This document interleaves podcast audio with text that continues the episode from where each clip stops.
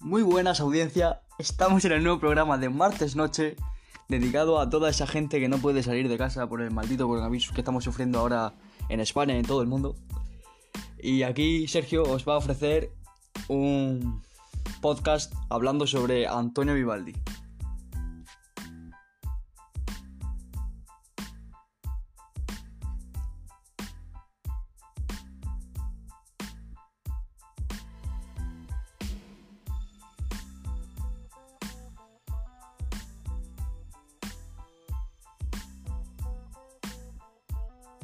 Estamos de vuelta, audiencia, y vamos a hablar de Antonio Vivaldi. Empezamos.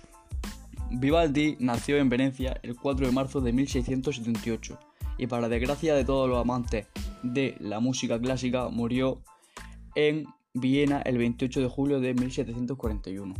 Vivaldi fue un compositor, violinista, profesor y sacerdote católico veneciano del barroco.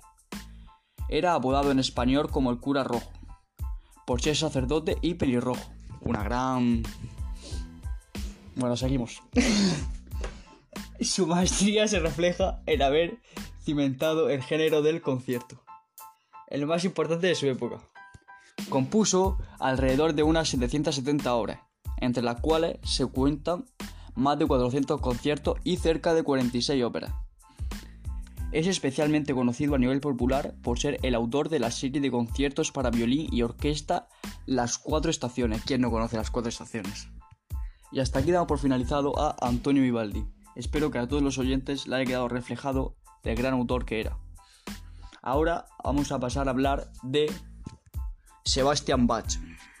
Su nombre completo era Johann Sebastian Bach. Bach nació el 21 de marzo de 1685 y falleció el 28 de julio de 1750 a los 65 años.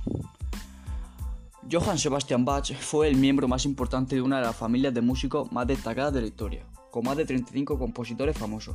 Tuvo una gran fama como organista, clavecinista en toda Europa, por su gran técnica y capacidad de improvisar música al teclado. Además del órgano y del clavecín, tocaba el violín y la viola a la gamba un instrumento súper conocido.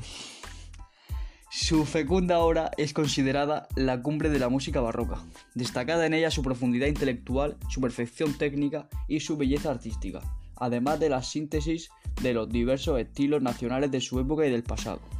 Johann Sebastian Bach es considerado el último gran maestro del arte contrapunto, ese gran arte que todo el mundo alaba. Fue una gran fuente de inspiración e influencia para posteriores compositores y músicos. Desde Mozart, pasando por Beethoven, hasta músicos más recientes como Igor Stravinsky. Como vemos, Bach fue un gran influente para muchos artistas del siglo XVIII. Vamos a hablar un poco de su familia, la cual es la familia Bach, cuyos padres son Johann Paco Bach y María Elisabetta Lamerhit. Como vemos, son apellidos muy comunes Ahora vamos a hablar de su familia, la cual es la familia Bach, cuyo padre es Johann Paco Bach y la madre llamada María Elisabetta Lamerit.